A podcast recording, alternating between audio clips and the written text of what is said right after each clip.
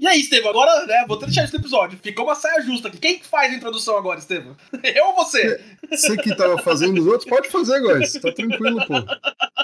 Na verdade, tipo, ele começava a falar, vai, a tira entrava lá, né, dela, e aí a gente tentava fazer, tipo, um Huguinho, Zezinho, Luizinho. Todo mundo compartilhando, é isso? Fala, galera! Rage quit. E aí, seus galerinha do mal! Tá começando mais um Rage Quit, o podcast mais passivo-agressivo da atmosfera brasileira. Meu nome é Góis e temos aqui ao meu lado o Casô. Falaremos aqui sobre as novas tendências de mercado, investimentos e todas as mudanças do mundo. Esse é um podcast sério. É um podcast sério. Olá, ouvinte. E essa risada você conhece, ouvinte? Estevam, caralho! Como assim? Fala, galerinha do mal! É foda ser produtivo na economia brasileira. Que saudade, Estevam. Caralho, mano. Pô, gravamos presencial, sentimos muito a sua falta. Você ouviu o episódio? Não, ainda não. Ainda Não ouviu o episódio, né, Estevam? A gente sabia. Alguém no Ainda Rage não. Quit me deve um real. Só pra vocês saberem. Eu vou presencial no trabalho semana que vem. Inclusive, se pá, vou almoçar com o Nicastro e, e vou ouvir. Vou ouvir o episódio 200. Quando mesmo ficou o nosso Pô. almoço? Acho que quarta. Quarta que vem. Quarta ou segunda. Pô, O quarta-feira Góis eu vou, vai? então, hein? Vamos lá. Vamos lá, Gente. Aê, boa. Vou jogar um fute depois. Mas, ouvinte, você não está aqui para ouvir nossa agenda de trabalho presencial, você está aqui para ouvir o Rage Quit hoje, como nosso companheiro de tablado aqui adiantou. Vamos falar do mercado, falar da economia videogameística e todas as questões que estão alterando aí a nossa percepção sobre os videogames, nossos joguinhos aí no mundo. Mas antes, Estevam, você quer fazer as redes sociais? Você lembra, Estevam, das redes sociais? Nossa, boa pergunta. Eu, vamos lá. Ouvinte, a gente tá no Instagram no Rage Quit BR. A gente tá no Discord como Rage Quit. Talvez seja melhor. Coloca o, o VT do Amaral, tá ligado? Nossa. Ele começou bem, ouvinte. A gente tá no Instagram, no TikTok como Rage Quit BR. Siga lá nossos videozinhos pra gente ver análises, muitos shows aí. Inclusive, acabamos de postar uma, né, Casal? Um vídeo sobre inteligência artificial aí, no mundo dos games, né? I have no mouth, but I must no mouth. scream. Pô, Eu não tenho boca, mas eu preciso Caralho. gritar. Cara, sim, esse é um vídeo que ninguém me pediu. Quer dizer, na verdade o Daniel me pediu. Mas ninguém na internet me pediu. E eu resolvi fazer um vídeo sobre isso, porque é isso. Eu faço, já que não tem solicitação de vocês, quer dizer, tem, tem algumas. né? Teve um cara aí que pediu vídeo de Cyberpunk, e aí eu falei, guys, vamos parar de jogar jogo merda aí, Kingdom Hearts. Você já jogou 15 vezes. "Ah, mas eu não gosto em primeira pessoa. Foi mais ou menos isso que ele me respondeu. O cara que mais reclama que não gosta de jogo de turno, que não gosta de, de estratégia. Mas eu falo que eu tô errado. Eu gosto de estratégia, desde que ela seja em tempo real. Você acha o quê? Que o general ele pode pausar e falar assim: "Ô, opa, rapidão, mano, deixa eu planejar aqui no próximo momento. Não, existe isso, entendeu? Você tem planejamento militar. em Souls, é isso, cara. A minha extensa carreira Quando o militar. planejamento é rolar pro lado e torcer pelo melhor, aí, né, fica fácil, né? Claramente Enfim, não jogou. Souls. Claramente. Sim, ouvinte, Rage Espaço Quit aí nas redes de streaming em todo o Brasil, Spotify, iTunes Podcast, Google Podcast, SoundCloud, vários outros aí pra você acompanhar a gente, ouça nossos episódios, veja nossos cortes aí no nosso Instagram e no TikTok, veja nossos vídeos, a gente vai estar sempre jogando conteúdo pra você, porque afinal, quem faz esse podcast é você, ouvinte! Vamos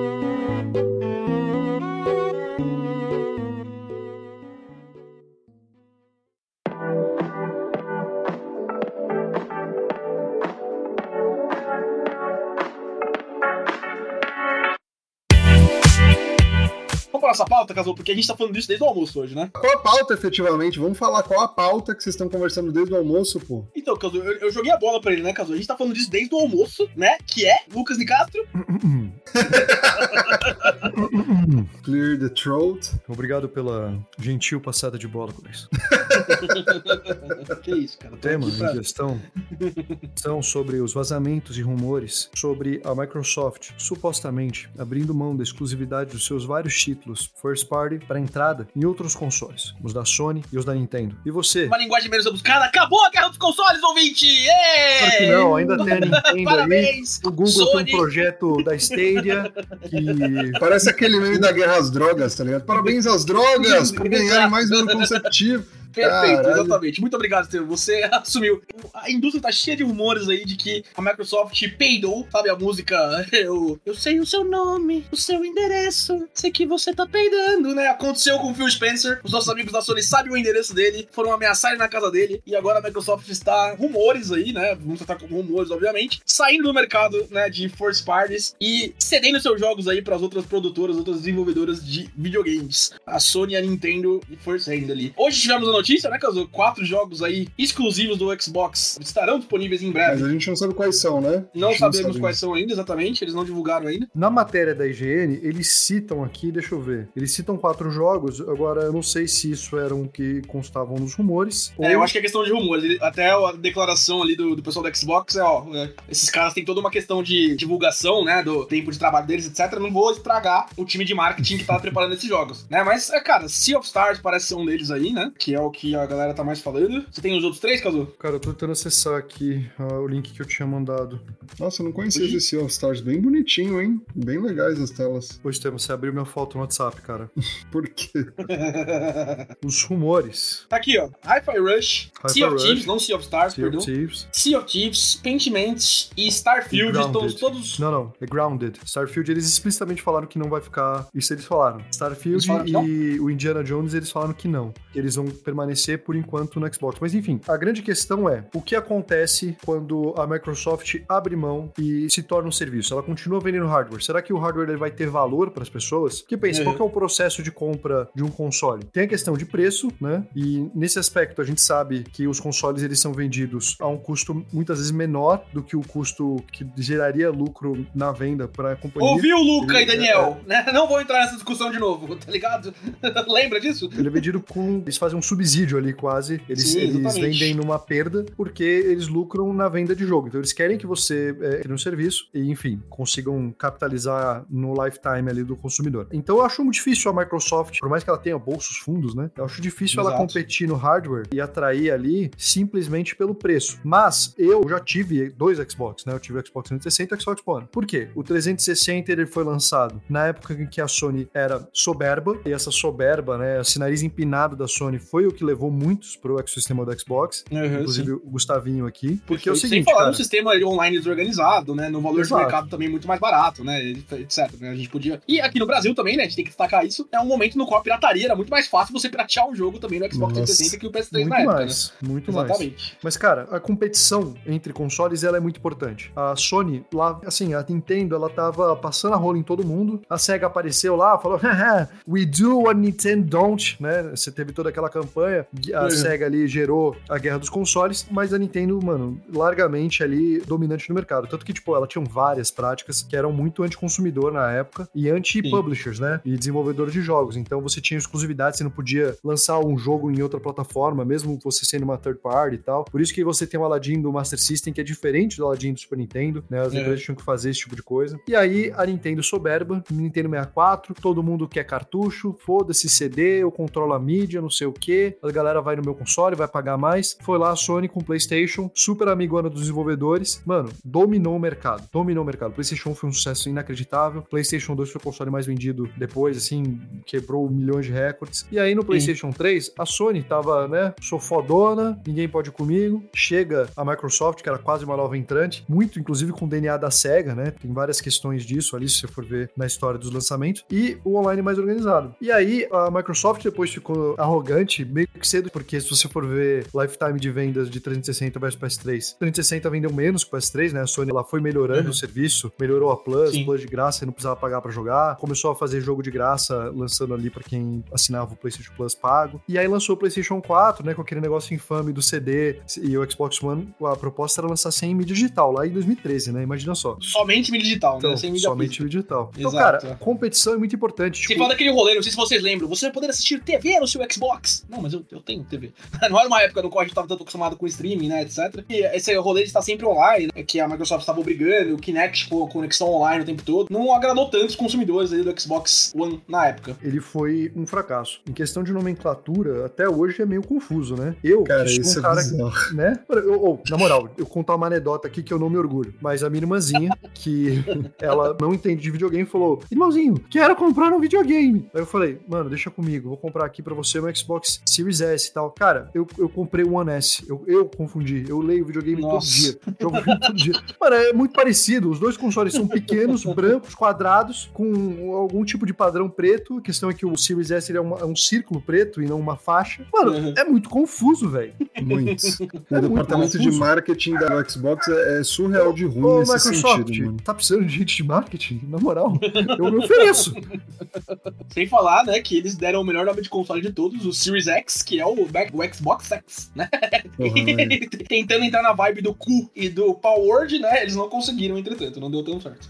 Pô, é surreal, mas é- eu acho meio, assim, meio triste, né? O que tá acontecendo com a Microsoft. Abre margem pra gente ter prática anticonsumidor, que nem o Nicasso comentou aí do histórico da Nintendo e depois da Sony. Uhum. E é, é bom ter alguém pra bater, né? É, é bom ter aquele aluno da escola que sofre bullying, tá ligado? Que nem a Meg do Family Guy. Vai ser Uhum. triste, né? Apesar de óbvio, vai ser triste. É, então, é uma notícia estranha, assim, né? Porque a Microsoft vem já há alguns anos, né? Algumas, nas finadas E3 aí, anos passados, né? Anunciando a compra de estudos, anunciando a compra. Ninja Fury foi pra Microsoft, né? Recentemente a gente teve a aquisição da Blizzard também, né? E que teve essa movimentação Opa, enorme de Blizzard, coisas. Activision Blizzard, Coisa perfeito, né? Que teve essa movimentação enorme aí de práticas anticonsumidor, né? Toda a questão de regulamento internacional, teve que fazer acordo de lançamento de Call of Duty 10 anos em cross-platform pra poder fechar a compra no, no Reino Unido, etc. Né? E essa notícia agora mostra, assim, talvez não uma não disposição da Microsoft de contar com consoles, contar com produção de first parties, mas um entendimento de mercado, talvez, deles de que o dinheiro talvez esteja em outro lugar, o dinheiro talvez esteja em você não ter os seus próprios jogos, né? A gente teve a declaração aí do pessoal da Ubisoft, né, Caso? Uns meses atrás, falando que Foi. a gente quer consumidores, a gente quer jogadores que estejam preparados pra não ownar, né? Não own os CDs, né? Não, não own um jogo, que você alugue o jogo como um serviço de streaming, né? O que pra mim, que sou um colecionador aí de mídia física, é uma tristeza enorme, mas parece ser a nova prática do mercado, né? Mais vezes a gente vai ter né, esses serviços aí no qual você vai poder jogar os jogos on demand aí no, no seu computador, no seu videogame. Não tem essa fatia de estudo no mercado, talvez o Cazu tenha. Eu im- imagino que a Microsoft lucre muito mais, né, com o serviço dela, o Xbox Game Pass, né? Que você não joga só no, no console, né? Você pode jogar no seu computador, você pode jogar na sua TV, você pode jogar na sua geladeira, no seu micro-ondas, né? Todas as tecnologias de última informação, do que, né, na venda de consoles, que, como o Cazu disse aí, né, é, é um, um rolê deficitário, né? Um rolê no qual o pessoal perde dinheiro, é mais pra um posicionamento de mercado do que pra você realmente lucrar. O que eu acho doido nisso tudo é que é uma mudança de paradigma em várias frentes, né? A gente trabalha com data center.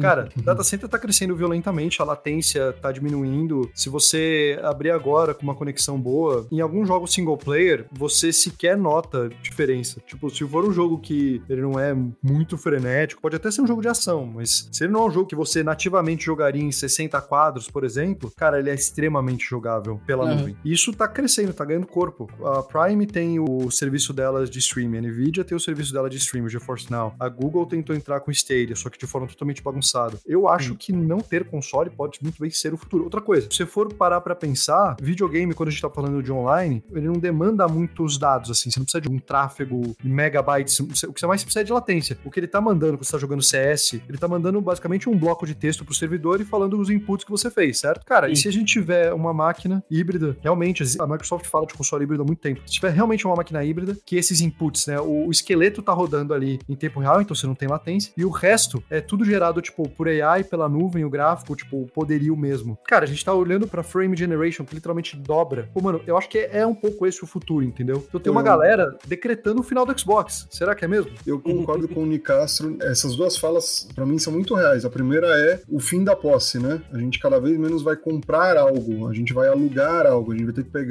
pagar né, um- uma subscrição aí pra consumir jogos, pra consumir coisas. A gente não vai ter essa coisa, né, efetivamente. A gente já vê isso muito em streaming, série deixando catálogo, e ninguém nunca mais consegue ver essa série. Teve o Willow do Disney Plus, e que, cara, simplesmente retiraram e a gente não consegue mais ter acesso. Então eu acho isso bem bosta. Eu acho legal a opção, o Góis é colecionador. Eu gosto de mídia física também. Eu gosto da possibilidade de jogar, fazer com aquilo o que eu quiser quando eu quiser. E tem esse outro ponto que o Nicastro mencionou, e eu também acredito que é o fim do hardware daqui a alguns anos. Quando saiu o novo iPhone, um dos diferenciais que eles trouxeram foi de, pô, jogar jogos AAA no seu próprio iPhone com uma facilidade incrível. E eu acho que cada vez mais a gente vai ter menos guerra de consoles, porque não vai mais ser o console. Acho que vai migrar tudo pro seu smartphone, você vai poder fazer tudo pelo smartphone, conectar o smartphone com a TV e jogar pela TV, e aí você vai estar pautado por gadgets, né, por acessórios, por controle, por fone de ouvido, mas eu acho que a gente não vai mais ter console propriamente dito. E né? já fez essa piada no Rage Quit antes, falando do seu Mickey Box Station em breve aí, tá ligado? né? No qual é nosso Supreme Overlord adquirindo tudo, a gente jogará tudo no mesmo console, tá ligado? Né?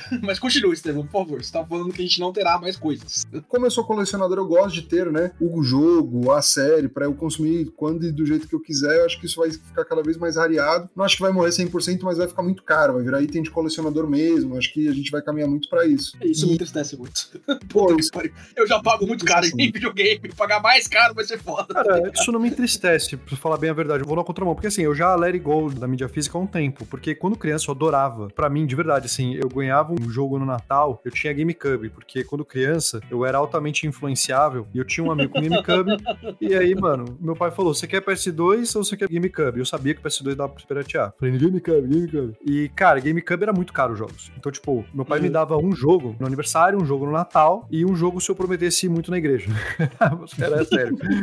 E aí, cara, eu ganhava de verdade, tipo, três jogos no ano. O Amaral, quando eu vi isso, vai sorrir. Lucas, você tem que ir pra sua casa. Não, pai, eles me crucificam. Pai! Pra quem não sabe, ouvinte, eu sou Jesus. Todo mundo.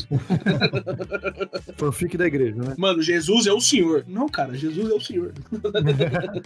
Mas, cara, a experiência de abrir um jogo antes, você abria, era uma impressão dupla, assim. A caixa mesmo, ela tinha muito mais informação. Não era essa caixa minimalista que você tem hoje em dia, sabe? Não, tinha Não, vários vinha tudo- quadradinhos com de texto, manual, tinha às vezes Tinha todo o manualzinho do jogo. Ah, esse aqui é, É. o Sora. Ele tem uma chave e sapato de palhaço, tá ligado? Era mó legal. Exato, mano. Então, tipo, eu eu quero isso de volta. E isso de volta significa que você vai realmente fazer uma coisa mais pro colecionador. Vai virar, tipo, ao invés de você vender aquele DVD barato de 30 reais, você vai vender o box, entendeu? Eu entendo mais essa filosofia. Por mais que eu entenda o lado de vocês também. Cara, eu fico meio assim porque a gente teve caso no streaming, né? A gente tem o Willow, que é Ah, uma das tá falando- séries. Tá falando de outra coisa que eu concordo. Pra caralho. Entendeu?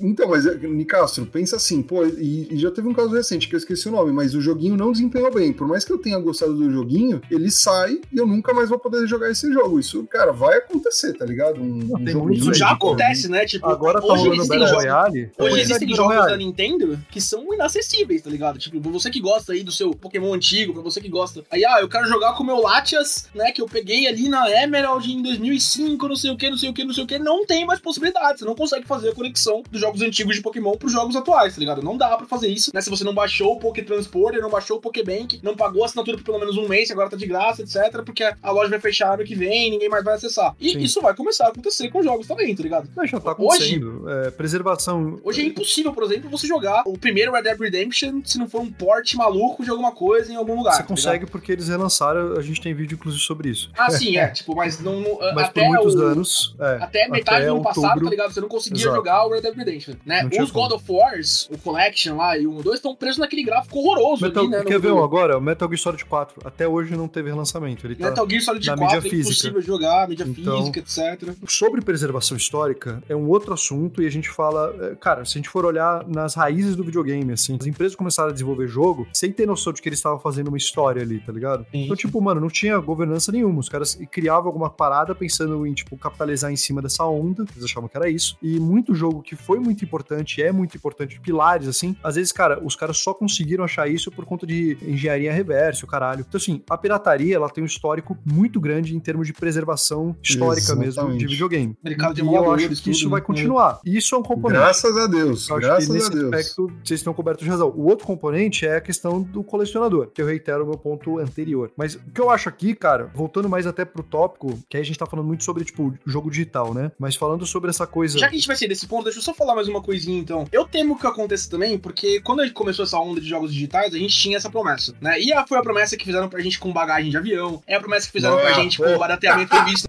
não sei o quê. Ah, não sei o quê, a, a falta de logística de você ter que enviar um jogo, de você ter que produzir ele no material físico, etc. Vai baratear o seu jogo. E porra nenhuma, né? Continuamos Porra pagando hoje em dia, os mesmos 350 reais que a gente paga né, num Mano. jogo na PlayStation Plus, é pago num jogo físico nem, né? Um, um pouquinho mais caro, às vezes 10 reais, 15 reais, tá ligado? Esses benefícios, né, por essa são trazidos pro mercado como um plus pro consumidor, acontece, né? A gente continua pagando o mesmo valor, às vezes até mais caro, né? Pelo momento do jogo, a gente entende essas questões, né? Mas não me engana que eu gosto, tá ligado? Né? Eu só mando o preço, né? Que é, que é o rolê que a gente ia pagar mesmo, tá ligado? É que, mano, precificação é uma parada muito difícil, essa é a verdade. Tipo, isso é todo um outro assunto. Eu não é. quero nem manter a metáfora aí com analogia com linhas aéreas, porque eu não faço ideia como seguir isso, mas o que a gente sabe, custo de videogame é basicamente quantidade de. é um cálculo básico, assim, porque você não tem insuma, você não precisa comprar tijolo, você não precisa comprar é. né, cimento. Óbvio, você precisa às vezes comprar uma ferramenta, você precisa pagar o royalty da engine que você está usando, mas. Mas é o cálculo de, regra, de horas O grande custo ali, né? é o cálculo de horas. E aí o que a gente sabe? As equipes só crescem, Red Dead Redemption teve mil pessoas trabalhando nessa parada uhum. e o tempo de desenvolvimento só aumenta. 8, 9 anos para desenvolver Red Dead. Os salários dessa galera tá aumentando, porque, tipo, é um cara que ele pode trabalhar na indústria de VFX, que nem vamos entrar nesse assunto, né? Vamos falar de She-Hulk. Então, cara, o jogo, o custo tá aumentando violentamente. Mas qual que é o, os grandes jogos de hoje em dia? São games as a service. Por isso que tá todo mundo aí querendo uma fatia do bolo. O cara quer monetizar você pra vida, fazer com que você fique gastando ali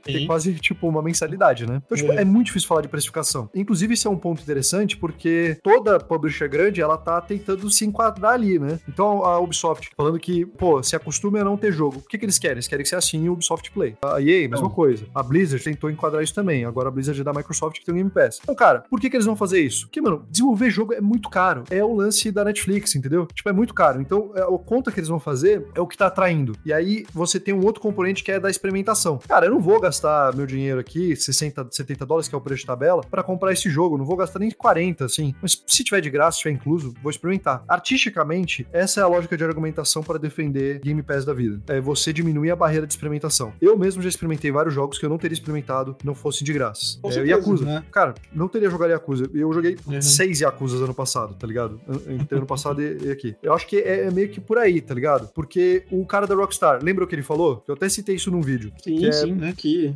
é, pelo tempo de desenvolvimento gasto, por. Né, seria muito mais, né? Muito, por, muito mais horas, né? Do que você vai pagar num AAA, né? Ou, ou um quadruple A, né? Que é o que a gente tá esperando que seja, né? Um GTA 6 da vida. Isso tem a ver com a expectativa com o consumidor, né? A galera fica puta com o Battle Pass porque é, é bônus, né? Extra. Mas e se o acordo de cavalheiros que você fizesse com a empresa fosse diferente? Fosse assinatura? Você pagaria uma assinatura pra jogar GTA 6? É, bem difícil falar isso, né? Porque, cara, se a gente já tem dificuldade hoje em dia no streaming de. O streaming tá virando nova TV a cabo, tá ligado? Hoje em dia, eu fiz as contas com, hum. claro, com meus amigos ali nesse fim de semana, né? Eu estou gastando ali entre média, né? Eu, eu não especificamente, porque tem alguns que são de graça, tem outros que eu tenho promoção, etc. Outros meu irmão assina, eu assino não sei o quê. Mas em todos os streams que eu assino é. hoje, é, é, tipo, ali perto dos seus 250, 300 reais. Né? Ainda não é o valor de um pacote TV a cabo, né? Que eu teria acesso a todos esses tipos de canais, não é, né? Mas já é um valor, né? Mais elevado em relação aos 20 reais que a gente pagava no Netflix 10 anos atrás e que tinha tudo, tá ligado? Né? Que a gente assistia tudo no Netflix, né? né? Quando esse serviço chegou ao Brasil, quando chegou aí, né? Quando ficou famoso no mundo. O videogame, né? Como você disse, tá se caminhando no mesmo lugar, né? A gente tem o serviço aí do Xbox Game Pass, né? Mas tem o Ubisoft Play, tem o EA Plus, etc. Mais um monte de tem coisa. Da Sony. Tem o da Sony, né? Tem o PlayStation, o Essential lá, etc. Pra você jogar esses jogos também. Ainda muito atrás, né? Do que é o, o Game Pass, não tem nem comparação. Acho que esse é um ponto que eu quero entrar, né? Talvez os benefícios da gente ter uma unificação, um console overall aí, né? Talvez o Game Pass vendo pra Sony, etc. Daqui a pouco a gente fala disso. Mas já é outro tipo de rolê, né? Que você vai ter que gastar. Em vez de você gastar ali o seu, sei lá, 200 dólares a 200 reais, 300, 400 reais a cada, né? 5 meses pra comprar um jogo que você quer, você tem que estar nesses vários serviços aí pra poder jogar. Tipo, caso eu vou te jogar um pouquinho pra falar desse cantinho da conversa, mas você não vai saber do que eu tô falando. Hoje, pra você assistir o Paulistão, você tem que estar ligado em cinco serviços de streaming diferentes, né? Tipo, Sim. ó, o jogo do Palmeiras agora, que tá passando na TV enquanto eu faço é essa gravação, Amazon. tá no TNT Sports aqui. É. Eu posso ter que ver pela Casa TV, que é de graça, beleza, tranquilo. Outro jogo vai ser pela Record, outro vai estar só no Paulistão Play, tá ligado? São quatro jogos diferentes. Que saudade do Monopólio da Mamãe Globo, né? Você vai saber uhum. o que eu tô falando, tá ligado? E isso estimula a pirataria no final do dia, que nem streaming. Sim, tipo assim, sim. eu assino o Amazon Prime por causa do benefício, né, das entregas gratuitas, e é isso, cara. Eu não assino mais nada porque eu uso a manopla do infinito, saudosa manopla do infinito, e tem séries que eu quero ver em vários serviços de streaming. Videogame tá encaminhando para isso, aparentemente, sabe? Eu não sei até que ponto isso é bom, porque assim, o lado bom, o Nicaso falou, pô, eu como consumidor final, tem jogo que eu nunca vou jogar se não for, né, se não tiver incluso no meu pacote. Eu não vou gastar uma grana para experimentar algo. O jogo hoje em dia é caro, né? Eu não vou gastar uma é. grana alta para experimentar algo. Algo que você pode, né, Estevam, jogar duas horas e falar, puta, não é pra mim, tá ligado? Não é pra mim. E ao mesmo tempo, a pirataria é fortalecida por conta disso, entendeu? Deixa eu ver se esse jogo é bom. E aí eu jogo pirata, e aí em vez de eu, ah, deixa eu ver se é bom e eu compro o original, não. Você tá no viés, né? Facilita, vou jogar só Exato. dessa forma. Isso com o modelo de hoje, tá ligado? No qual a gente tá com empresas fazendo esse pool de jogos, né? Que a gente pode acessar vários jogos. Agora imagina a gente migrar pra esse modelo de GTA de assinatura, cada jogo grande que você quiser jogar, você vai ter que pagar uma assinatura pra um jogo diferente, tá ligado? Mano, isso vai tornar inviável, cada vez mais inviável pra mais gente consumir videogame, é, tá mano, é inacessível. E, e, assim, é interessante essa discussão, porque a gente tava falando de uma parada antes, que eu vou tentar conectar agora, que é, eu acho que não só o, o modelo subscribe dele vai reinar no futuro, ele já reina hoje em dia, ele vai só aumentar ainda mais, mas eu acho que o, o hardware também vai sumir, no sentido de, o novo iPhone que lançou, um dos grandes diferenciais era eu poder jogar jogos AAA no meu iPhone diretamente, eu não preciso de um console mais. Eu acho que isso vai ser cada vez mais intensificado. É, acho que que a gente não especificamente no caso do iPhone, eu acho que ele, ele vai meio na contramão, porque ele é um console. Processa no próprio hardware do celular. Ele é mais caro que um console, né? Bem mais caro que um console, tá ligado? Exato, mas assim, celular, a gente não consegue viver sem, basicamente. Essa é a real. Se eu tiver o que eu tenho no console e num celular, eu já vou comprar um celular, eu sempre vou comprar um celular. É que o console, se- sabe? Se fosse isso, isso iria justificar a Sony entrando no mercado de celular, por exemplo, entendeu? Mas porque aí a gente tá vivendo um cenário na qual o processamento dos jogos ainda é no dispositivo, seja no dispositivo móvel, que é um iPhone, ou no dispositivo, né, vai, estacionário, que é o caso de um console. Eu acho que a lógica do hardware sumir é o hardware sumir. É tipo, mano, foda-se, você tá usando uma tela, você tá usando sua geladeira, ela vai se conectar na TV, você vai conectar um controle Bluetooth, você vai jogar ali. Eu acho que é esse o futuro que a gente tá caminhando. Eu sou entusiasta pra caralho de jogar essas coisas, porque a bem da verdade é, a gente ainda não vive num país que você tem uma malha de conectividade absurda. Então, tipo, pô, eu viajo muito, né? No avião eu não tem ainda 5G, certo? Não consigo então jogar meus joguinhos. Eu odeio ficar no avião. No aeroporto também não, não tem como. Aí eu vou pra Maceió, Maceió não tem essa conectividade, tipo, É, toda. não, a gente tá abençoado e privilegiado de morar num centro Sim, urbano, né? Numa conurbação exato, urbana aí, São exatamente. Paulo, né? Conexão São Bernardo, Alphaville, aí, no qual a gente tem acesso à conectividade muito fácil. Essa não é a realidade da população, tá ligado? Não é a é, realidade não. de 99% das pessoas, né? Tipo, Por isso que a gente, tá olhando numa pra muito frente, né? A gente tá olhando Sim, pra, tipo, um certeza. negócio de 10 anos, mas eu acho que é, cara, em 10 anos, o, a Sony anunciou hoje, não, hoje não, mas vai, esses dias, que o PlayStation 5 já tá no final do seu ciclo de vida. Uhum. Faz sentido. O PlayStation 5 lançou em 2020, a gente tá em 2024. Se a gente for olhar nessa altura do campeonato, já teria um PlayStation 4 Pro, sendo que a geração passada foi a geração mais longa de toda a história dos videogames. Uhum. Geralmente, o ciclo de vida de consoles, ele era de 4, 5 anos, né? O PlayStation 1 lançou acho que em 95 no Japão, 96 nos Estados Unidos, e aí em 2000, ou seja, 4 anos depois, tinha o PlayStation 2. O PlayStation 6 lançou, o 3, lançou em 2006. Fez? Cinco Você anos já tá no. Japão? Você tem um primo japonês que É. já trouxe PlayStation 6 pra você? tem toda essa questão, né, que você tá tratando, mas a gente passou por uma grave crise de condutores aí que imagino que a Sony tenha falado, porra, a galera não comprou os nossos videogames ainda, né? Tipo, vamos É dar que mais tá um diminuindo, tempinho, mano. assim. Tá diminuindo, com certeza, né? Tipo, mas ah, não sei se teve o tempo pra eles prepararem ainda pra, pra próxima leva de mercado. Não, eu né? acho que assim, E é aí, uma coisa daqui dois anos. O meu ponto aqui é, eu acho que a gente ainda tem mais uma boa geração de consoles, entendeu? Sim, Vai ter um não, não, PlayStation sim, 6, sim. Vai ter um Xbox. vai- a, a Microsoft já falou que vai ter um sucessor do Xbox. Agora, né, a hoje, hoje, é- no anúncio que eles fizeram hoje, eles falaram, ó, o, o próximo salto de hardware vai ser o maior que vocês já viram, tá ligado? Né? Tipo, é, do, do Vai, vai Xbox. ter um PlayStation 6. tá? Eu concordo com isso, mas, de novo, eu acho que no futuro a gente vai se encaminhar pro fim disso. A gente vai fazer tudo pelo celular, eu acho, tá? A gente não vai mais ter, pô, eu preciso, pra jogar esse jogo, do console XYZ, tá ligado? Eu acho que isso vai cair por terra daqui a um tempo. Vai ser nuvem, vai ser nuvem.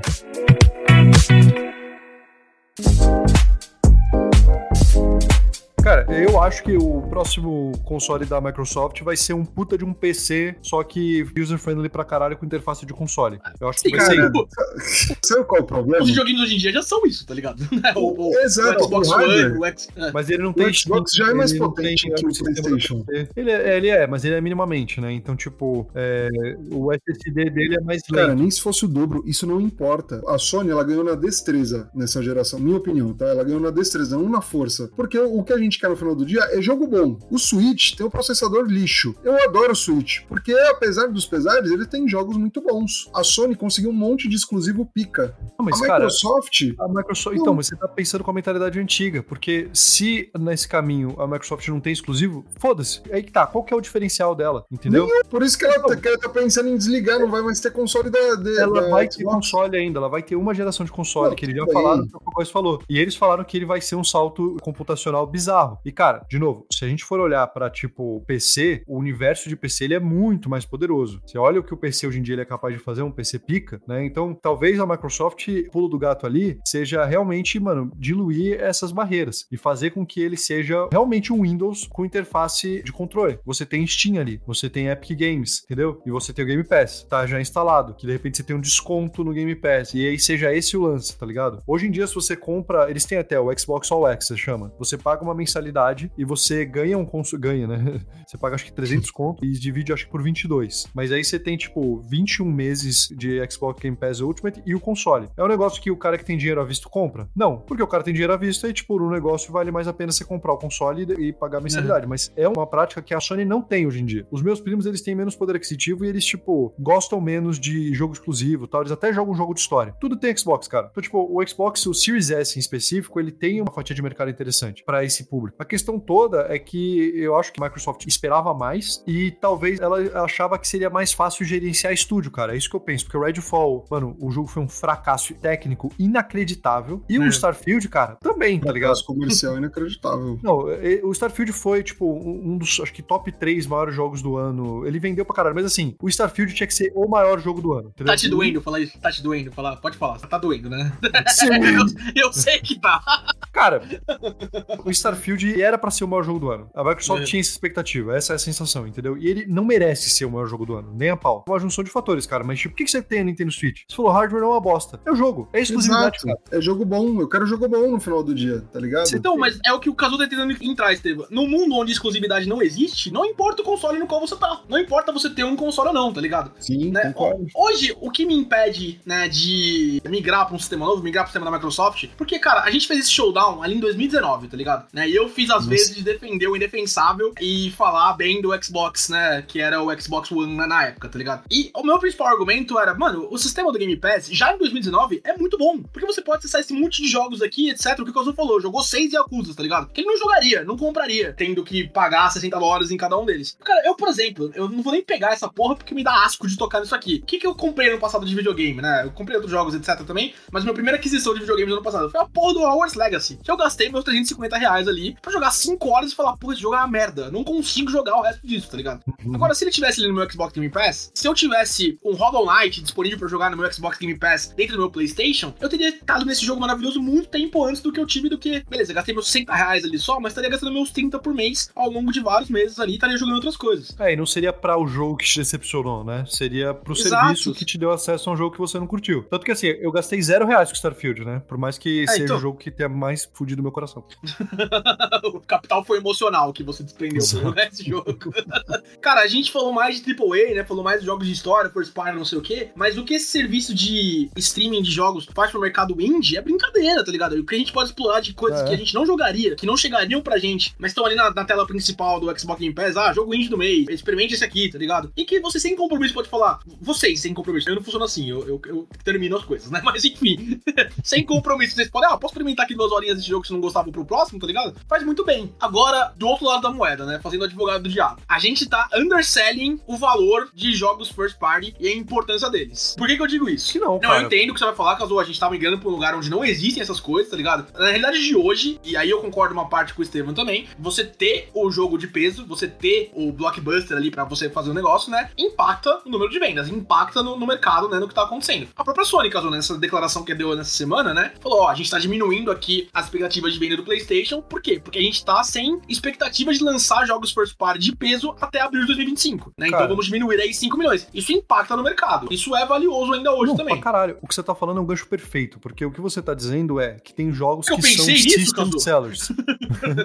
Eles são vendedores do Sim. console, entendeu? Você uhum, compra uhum. console para jogar Homem-Aranha 2, você compra o console para jogar Last of Us Part 2, God of War, Ragnarok, né? A gente etc. comprou pra jogar God of War Ragnarok, todo mundo aqui, tá ligado? Então, a conta da Sony para subsidiar um jogo desse não é o número de vendas dele apenas. A conta é o quanto que ele vai te dar de base instalada e também quanto que ele vai te vender de console. Essa conta, ela vai ficar muito mais, tipo, elusiva a partir de agora. O que talvez faça, e a Sony já falou isso, cara, não dá para lançar um jogo tipo Last of Us Part 2 no Game Pass. Pô, monetariamente, financeiramente, não faz sentido. O Game Pass, ele não tem esse retorno. Por que, que a Microsoft faz isso? Porque a Microsoft é a maior empresa do mundo. Ela tá aí para passar a Apple, cara, e vai passar a Apple, entendeu? É. O ritmo do preço das ações da Microsoft, ele sobe no ritmo que os da Apple não sobe. A gente esquece disso, né? A Exato. Sony é meio que uma Netflix nos players aí de, de provedores de videogames, tá ligado? Enquanto a Amazon, por exemplo, a Amazon Prime que o Estevão assina aí, ela tem todo o ecossistema da Amazon backing up e o Jeff Bezos pode perder dinheiro no Prime, né? Exato, ele pode sangrar pra, dinheiro Pra você assistir o seu Rings of Power, pra você assistir Invincible, pra você assistir The Boys, enquanto a Disney pode perder dinheiro no Disney Plus pra você assistir Mandalorian, pra você assistir Ahsoka, pra você assistir Homem-Formiga e os caralho, a Netflix não tem esse caixa pra fazer de outras frentes, tá ligado? Sony é a mesma coisa, né? O mercado de TVs, celulares, etc., foi proeminente no passado. Caso, não sei se você pode me corrigir essa informação, mas hoje em dia o principal veículo da Sony é o videogame, né? Não, sem dúvida. A Sony, ela vendeu a, a Vaio, por exemplo, que era a divisão de Uhum. notebooks. O Sony Ericsson mesmo perdeu muito valor de mercado. Teve uma época aí, mas assim, de verdade, a Sony nunca... É que PlayStation ganhou muita relevância, essa é real. né? Quando a gente tava falando aí de Sony Vaio, o, aquele Xperia deles, isso Uhum. era lá pra 2013. Em 2013, a Microsoft, ela era ainda um player bem forte. Hoje em dia, é que a Microsoft, ela parou de abrir os números, né? Mas a galera estipula que, tipo, pra cada dois consoles e pouco que são vendidos de PlayStation, vende um Xbox, né? Então, a coisa piorou pra Microsoft, essa é a verdade. A gente gosta de exclusivo, a gente compra os consoles porque são exclusivos, mas a maior parte do nosso tempo a gente gasta fazendo o quê? Jogando jogos third party. A gente joga Sim. o quê? Joga Overwatch. E aí, quem ganha a Uhum. parcela da venda da loot box que a gente não compra? A gente joga Rocket League, que são serviços de graça, beleza, mas tipo, roda dinheiro, entendeu? Tem anúncio ali dentro. Hoje em dia o Fortnite é usado como uma plataforma para lançamento de outros produtos. Sim, aí eu lembro, eu trabalhava na filme. Warner, exato. A gente lançou o trailer de Tenet lá, né? Eu fiquei logado no Fortnite no metaverso, o mais próximo que chegou disso. Então, tipo, quem tá ganhando a fatia do bolo ali é a Sony, cara. Tem importância você usar o ecossistema dos caras. E a Microsoft, ela tá sentindo que ela tá perdendo muita base. Por mais que, sei lá, o Starfield pode ser que ele tenha tido mais usuários, eu não duvido, do que o Homem-Aranha. Pode ser, né? Então a gente pode até falar que o maior. o- qual foi o maior jogo do ano passado? Hogwarts Legacy. O Gods Joe e tudo mais. Não, que mais cara, vendeu. não, sem dúvida, É. cara. 20 milhões de cópias, mais de 20 milhões de cópias aí, o jogo é é third completamente party, comum, tá ligado? É, e é third É. party, exatamente, né? Então, assim, tipo, o First Party, eu não tô diminuindo ele. Tipo, eu acho que ele é muito importante. Inclusive, por toda essa lógica aqui, eu acho que ele é o que mais sofre nessa equação. Agora, Sim, sim. por outro lado, a gente tem muito avanço em tecnologia que facilita pra caralho na criação do que pode ser um jogo que ofereça a percepção de um First Party Triple Aço com esteroides sem ter custado tanto. Por exemplo, vocês viram a nova ferramenta da NVIDIA chamado RT Remix? Mano, é É, absurdo, cara. Acabei de ver, cara. Puta Na que pariu, teoria, loucura ele é um jogo antigo, você não precisa nem ter o jogo aberto. E ele tá com ray tracing ali. Cara, só de É. fazer isso, mano. Você tem jogos tipo Max Payne 1, lançado em 2001, sei lá. E o jogo, cara, A fica experiência bonito, melhora tá muito, ligado? né? Melhora, Melhora melhora demais. Muito, assim? Então, Exato, assim, né? o Ray Tracing, hoje em dia, ele é um pouco um buzzword, essa é a verdade. Computacionalmente falando, ele é muito custoso. E o jeito que os jogos são feitos, eles ainda pensam na forma mais rasteirizada da coisa. E isso Sim, dificulta na automatização, dificulta na processamento de AI mesmo. Pode ser que com consoles mais fortes, você permita que desenvolvedores, eles entreguem um produto que seja lindo pra caralho, sem que você realmente precise de, tipo, tantos artistas fazendo aquilo. Sim. Então pode ser que tenha uma luz no final do túnel pra isso, entendeu? Pode ser que a gente não tenha que, pô, os gráficos incríveis de Last of Us Part 2 com aquelas cutscenes super bem dirigidas. Pode Sim. ser que não fique uma coisa exclusiva, pode ser na verdade que fique mais democrático. mais democratizado, né? Mais, Exato. né? Tem outra solução aí que o mercado né, tá colocando que eu acho que vai ser impopular, mas analisando friamente, assim, eu acho que era um negócio que talvez beneficiaria a gente. Um modelo que a Disney tentou aí bastante na pandemia, né? Mas trazendo pra realidade dos jogos. Seria pra pegar uma mensalidade básica, assim, né? Os seus 30 reais por mês aí no Xbox Game Pass, no nosso All Console, no nosso Mickey X-Station, né? Aí Uhum. pra jogar todos os jogos do mundo, etc. E pagar mais por esses jogos que eram first party, pagar mais por um Last of Us, pagar mais por um. Calma, você tá falando da Disney, um eu acho que tá, tentando tá pensando no Google, talvez. Não, não, a Disney fazia com filmes mesmo. Lembra da pandemia? Que você pagava a mensalidade básica, mas se você quiser assistir Pagava Mulan mais, antes né? de todo mundo, você pagava 60 reais Ah, ali pra assistir entendi. na sua TV, tá ligado? Entendi. Né, eu tô pensando o- nesse mesmo modelo pra o jogos. videogame sabe? foi exatamente esse modelo que o Google tentou e fracassou. Sim, Cara, sim. é, Mas o acho que, que, foi à você frente acha? do tempo. Eu acho que foi à frente do tempo, tá ligado? Acho que o futuro vai ser direcionado pra isso. Eu, Estevam, é que assim, eu não sou um heavy user, né? Eu não jogo pra caralho. Eu jogo hoje em dia de forma extremamente esporádica. Então, assim, eu olho pra um jogo que eu falo, caralho. Perdemos ele, ouvinte. Perdemos ele, não. E aí, É. cara, eu vou jogar um jogo por seis meses, sabe? Sei lá, é uma parada assim. Então, eu, Estevam, não, tá ligado? Eu não, mas o pessoal que joga mesmo, que não é casual, porra, eu acho que pagaria com certa facilidade, né? Caso pensa na Nintendo com Pokémon, por exemplo. Porra, só aí você já pega muita gente, Cara, eu acho sabe? que vão ter muitos modelos A diferentes. Nintendo não faz nada pra mim, ela não traz nada de novo e eu já pago pro Pokémon sem precisar. É, exato. Mas eu acho que vão ter muitos modelos diferentes. Eu acho que vão ter tiers de, tipo, anúncio, por exemplo, aquela coisa, né? Do Uhum. tipo, você não paga pra consumir um serviço, você é o produto. Então, tipo, Você é o produto. eu acho que vão perfeito. ter anúncios. A gente não tem ainda um formato desse, mas, cara, eu acho que a Microsoft, ela, de novo, ela tem dinheiro pra sangrar e ela quer aumentar a base instalada. E eu não duvido que tenha um. A Netflix tentou lançar o com ads, né? Então, cara, se você falou de TV a cabo, tá custando muito dinheiro, a grande verdade é, essas empresas todas são endividadas pra caralho, né? Elas Sim, não têm uma operação verde. Então, tipo, Uhum. na época da TV aberta, o mercado, a lógica toda, financeiramente falando das empresas, era diferente. Hoje em dia, a prática é que a empresa ela não tenha lucro mesmo. Ela trabalha na dívida. Isso porque você tem que pagar menos imposto. Essa é real. Os acionistas, né, o valor da ação não, não cai por conta da dívida da empresa. Uhum. Mas isso faz também com que, tipo, muitas dessas empresas, eh, os caras eles estão in- investindo tanto no long run que ninguém sabe exatamente como que o negócio vai ser monetizado quando precisar Sim. monetizar. É o caso do Uhum. Snapchat, é o caso da Uber. Isso não acontecia lá atrás, quando a gente pagava 400 reais pra ter todos os pacotes pay-per-view da TV a cabo. Naquela época, a lógica das empresas era, não, precisa ter lucro. E pra ter lucro, pra produzir tanta coisa, você precisa vender a assinatura num preço caro e esses outros canais, cara, eles precisam ter anúncio, entendeu? Sim. A verdade é, por um momento ali, a gente foi muito mal acostumado. A gente tava pagando o preço de banana em conteúdo que é muito caro. Essa é a verdade. Esse é, É. o casulo capitalista que tá do lado das empresas? De forma alguma. Eu quero que todo mundo queime. Vocês não viram o caso capitalista ainda, tá ligado? You see nothing.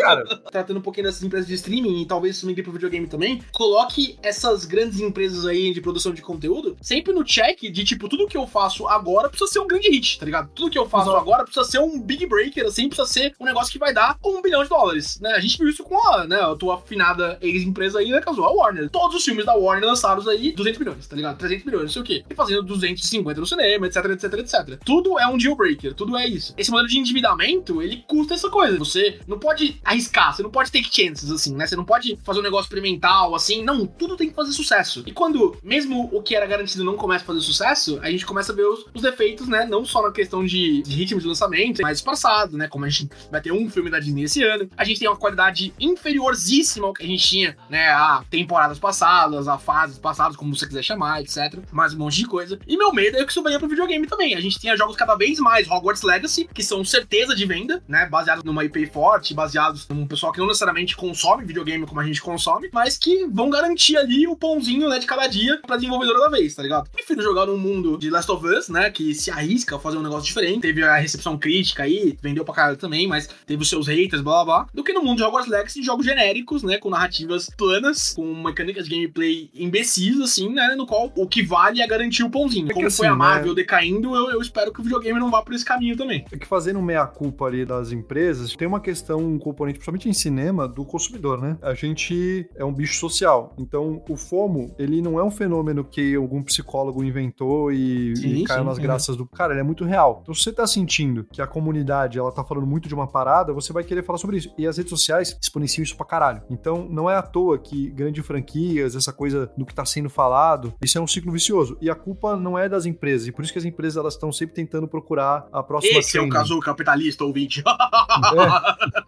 É. Cara, o consumidor, eh, querendo ou não, ele tem culpa, tá ligado? A culpa é Tipo- sua, burro! Mas, cara, eu tenho culpa nisso. Tipo, eu deveria ver filmes mais experimentais e tá procurando alguma coisa que desafie Ah, mais os meus conceitos. O Estevam falou, por exemplo, pô, eu não tenho dinheiro, vou piratear. Cara, Estevam, na moral, acho assim, o que te dá direito ao acesso a esse produto se você não quer pagar, tá ligado? Tem tantas outras coisas de graça. A pirataria. Não, cara, tipo, você não tem direito nenhum a esse conteúdo. As pessoas gastaram dinheiro, elas trabalharam. Por que que você tem essa... Entendeu? Eu não quero problematizar a pirataria, eu não quero, tipo, usar o salto alto moral, tipo, de forma alguma. Mas o fato é, o consumidor, às vezes, ele, ele também ele se sente no direito de ter determinadas coisas, sendo que ele não olha pra dentro. Às vezes, tipo, a gente deveria, sim, olhar pra um jogo que ele não teve os recursos de uma grande empresa e por isso ele não conseguiu sair sem ter os bugs, eh, sem ter os gráficos, sem ter o nível de polimento que uma outra produção tem, mas ele teve a ousadia, ele tá tomando um risco ali. E, cara, eu acho que às vezes a gente deveria olhar pra esse título e dar moral pra esse título, entendeu? Então, É, É. você vai no pão de açúcar, você vai comprar uma grande rede, você vai comprar o leite, entendeu? Tipo, é isso, esse é o tipo de culpa que eu tô falando, entendeu? Assim, ó, eu, eu concordo 100% nesse sentido, de tipo, pô, a gente precisa de estúdios que experimentam mais, a gente precisa de novidades, que é um drama, assim, do entretenimento de forma geral. E aí, cara, vou partir pro cinema, por exemplo, um estúdio estadunidense que toma mais riscos e que nem sempre acerta, mas toma mais riscos e, e isso vem tendo um payoff muito grande, é a 24, por exemplo. Porra, são filmes, não todos, mas são filmes, especialmente no início da 24, que são extremamente experimentais. Não é para grande público. Hoje em dia já mudou um pouco a estratégia, mas não é para grande público e eles se permitem errar mais. E esse para mim é, a gente tem exemplos disso na indústria de videogames também, mas pensando especificamente no tema, né, na Microsoft, pô, é assim que grandes jogos são coroados. É assim que a gente vê estúdios que conseguem dar um passo além, que se tornam referências. E eu sinto falta de alguém backup, né, iniciativas e organizações nesse sentido. E de novo, não é fácil. Chance para algo novo é extremamente raro. A gente vive a cultura da nostalgia, a gente vive no conforto. O que você falou dos third parties é o reflexo disso. Mas ainda assim, são apostas, sabe? Se a gente tivesse algo, né, talvez uma estratégia mais bem elaborada nesse sentido, talvez o payoff seria muito maior, talvez o sucesso e o êxito fosse muito maior também, tá ligado? É que, mano, o, o, cara, esse é um debate muito longo. Tem a ver com internet 2.0 e internet 3.0 e essa questão, às vezes a gente joga muito o que é recomendado, a gente vê o que é recomendado, que o algoritmo ele acerta tanto, a gente fica no conforto. Mas falando disso aí, só para fechar o ciclo, encerrar o assunto e não virar um vortex inacreditável. Pentiment é um jogo que ninguém jogou. Eu não conheço nenhuma pessoa que jogou esse jogo. Ele é um jogo feito pela Obsidian. Esse nome.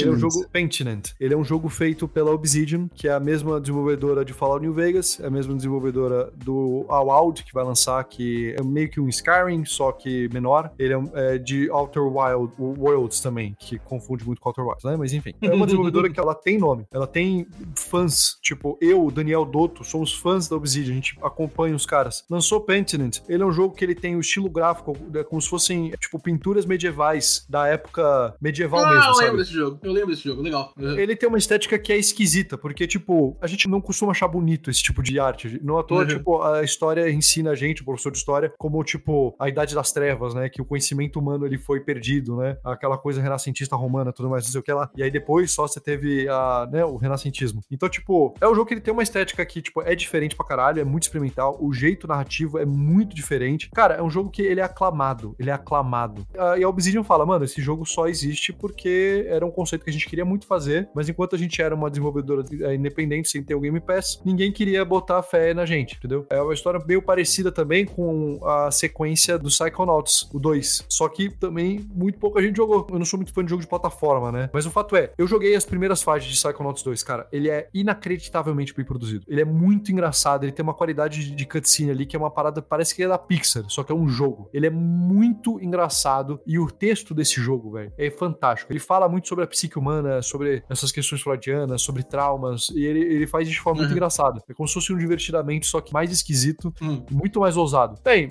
ninguém jogou essa porra, falar, tá entendendo? Mas tá no Game Pass. Então, assim, eu acho que esse discurso da Microsoft, que é anti o discurso Sony, porque é claro que a Sony vai falar mal, de que o Game Pass ele é bom para experimentação, eu acho que ele tem sustento, velho. Tem alguns casos ali que eu quero acreditar no discurso da Microsoft, pode ser que seja só eles estão na verdade sangrando dinheiro, eles não estão gostando da performance, pode ser. E pode ser que uma vez que eles realmente consolidem o mercado, pode ser que eles parem de lançar essa coisa. É a lógica do mercado chinês, que não sei se vocês sabem, mas tipo, o, o próprio cara da Tencent, ele fala disso. Ele não instrui a galera para criar nada, ele instrui a galera para copiar, mas eles estão copiando um monte de coisa. Eles estão copiando coisas experimentais caralho, estão copiando coisas que são mainstream, eles estão copiando tudo. Eles testam ali por uma, duas semanas, não colou, dropa. Começa a testar outras coisas. O que cola um pouco mais, eles investem um pouco mais e, tipo, é um nível de produção que a, a indústria ocidental não tem, cara. E é meio é, que. uma questão de fail fast, tá né? Bem agile, assim, né? Tipo, bem caralho, voltado pra, pra isso, né? Tipo, quanto mais você consegue pivotar, assim, das coisas, né? Pra você partir pro próximo jogo, né? Mais chance você tem de acertar no próximo jogo, tá ligado? Exatamente. E isso necessariamente é o melhor que vai chegar pra gente? É, o, é uma mecânica mais evoluída? É uma mecânica mais diferente? Assim, não é, né? Mas é o que paga as contas, né? É o que paga ali pra gente ter, como você falou aí dos do jogos do Obsidian, como você falou do Psychonauts 2, a gente precisa dessas coisas também. É, esses, esses jogos são joias, porque, tipo, não é como se fosse é. um jogo experimental super bugado. O Power Word mesmo, cara, que lançou no Game Pass. Ele é um jogo que não vou entrar nem no mérito de ser bom, se não é, o caralho, mas, tipo, ele é um jogo bugado. Tecnicamente é. falando, ele é muito limitado. Ah, de estúdio pequeno, não tem os recursos da Nintendo, perfeito. Mas, assim, o que deu realmente um puta salto para esse jogo foi, além do, do stream, mas foi o Game Pass. Então, assim. É, e o uso de assets de outra plataforma, né? É, tipo, dá, dá pra falar de outras coisas, sim. tá ligado? Mas, enfim. Mas você tá falando do desenvolvimento, mas, tipo, sim, o fato sim, é, acho que tem realmente um, um, cenário na qual a gente passe a experimentar mais. A gente é. experimentava muito antes, porque não é. tinha jogo interno, a gente não tinha 400 horas de um jogo como serviço, porque eles não existiam. A gente ia é. no camelô, a gente comprava 10 jogos por 50 conto e a gente experimentava coisa pra caralho. Não era só porque uhum. a gente tinha uhum. mais tempo, mas era porque era a cultura. Pode ser que essa cultura de Game Pass vingue isso. Uhum. E assim, bora online é, acho que a moral desse episódio é, ouvinte, se você é sonista, você tem o seu Playstation aí, como eu estou com o meu aqui do meu lado, né, como o do Estevam tá na sala dele, como o do Kazu tá aí em algum lugar da, da casa dele também. Você que fala, ah, não, eu não preciso do Xbox Game Pass, ah, não, isso aí é coisa de cachista, não sei o que, você está mentindo. Você está mentindo, você gostaria de ter o Game Pass, você gostaria que o serviço de internet da Sony, né, o serviço de provimento de jogos aí nesse serviço online, que veio completamente cagado aí nesse rolê que eles tentaram fazer, que não era proposta copiar o Game Pass, beleza? Era um intermediário entre as duas coisas, mas ainda assim você diz que, ah, não, isso não é para mim, não quero experimentar, prefiro só meus joguinhos first party, etc. É mentira, ouvinte. Não é você que gosta de videogame, você quer jogar mais videogame, né? E uhum. eu vejo com bons olhos, eu gostaria muito de manter minhas coleções, eu gostaria muito de ter meus jogos, né, aqui na minha estante expostos para mim, falando meus steelbooks aqui, tudo bonitinho aqui montado, etc. Mas se é pra um caminho no qual a gente vai ter mais jogos disponíveis, mais coisas pra experimentar, mais coisas para jogar, no fim do dia, para mim isso é o que importa. Eu acho que esse, esse momento de serviço que eu, não que eu propus, né, quem sou eu, mas que eu coloquei aqui, né, pra gente discutir com, ah, vou pagar esse valor básico aqui no mês a mês e quando sair um jogo enorme, quando sair um GTA 6 da vida, eu posso pagar um pouco mais aí para ter ele na minha estante, para ter ele um pouquinho. Tem vários outros problemas, né, fazendo meio que um resumo do, do episódio aqui, essa questão de, ah, o jogo não está performando bem, delete-o e ninguém nunca mais vai jogá-lo, é um problema, né, a gente tem essas questões, etc, né, mas a indústria ainda vai evoluir muito em como que a gente vai ter esse tipo de coisa nos próximos anos. E até a humanidade caminhar pro seu inevitável fim, né, numa explosão solar, provavelmente, onde ninguém mais vai jogar videogame, né, e a gente não vai ter mais problemas para discutir. Esse mercado, eu acho que, né, caminha para isso, pessoal, né? A brincadeira que eu fiz é o fim das console wars. Talvez a gente esteja mais perto disso, não porque uma empresa vai vencer a outra, mas porque no final vão ser todos da mesma. Vai ser a produtora de conteúdo, né? Ninguém vai ganhar, ninguém vai perder, vai todo mundo perder. É, é Exatamente, é perfeito isso. É, bom, ouvinte, vai lá no TikTok, no Instagram, comenta nos vídeos, pelo amor de Deus. Eu não tô deletando vídeo. é, pra você não ter mais acesso, ouvinte. Ah, não, perdi esse é. momento do Rage Quit, tá ligado? É, tinha que pagar o All Access, tá ligado? É, esse aqui é o OnlyFans do, do Amaral, tá aí também. Então, é nóis. E pra mais notícias de multiversos, é, pro próximo. Siga o único defensor disso ainda, fora as contas fakes que ele fez no Reddit pra conversar com ele mesmo. Não, porra. não, não, não, eu nunca criaria tantas contas falsas pra falar comigo mesmo. Isso demoraria pelo menos 8 horas, né? Quem tem esse tempo, tá ligado? Mano, imagina, quantidade de e-mail e verificação e, tipo, chat de eu sou, não sou um robô, mano. Loucura. não. Teve palavras finais? Pareça mais aqui, viu? Saudades de você. Vou tentar participar um pouco mais aqui, realmente a rotina tá foda. Se você gostou do convidado aí, dá um joinha.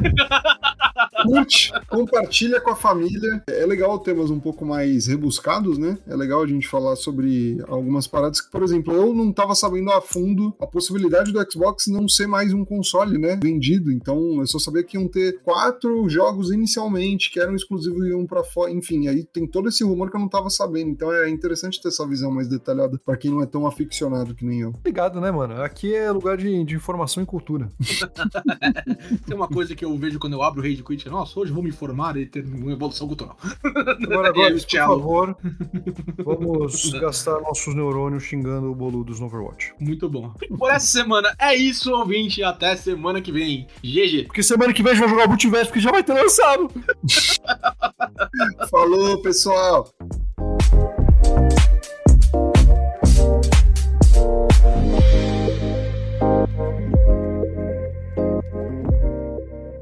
Você ouviu Rage Quit.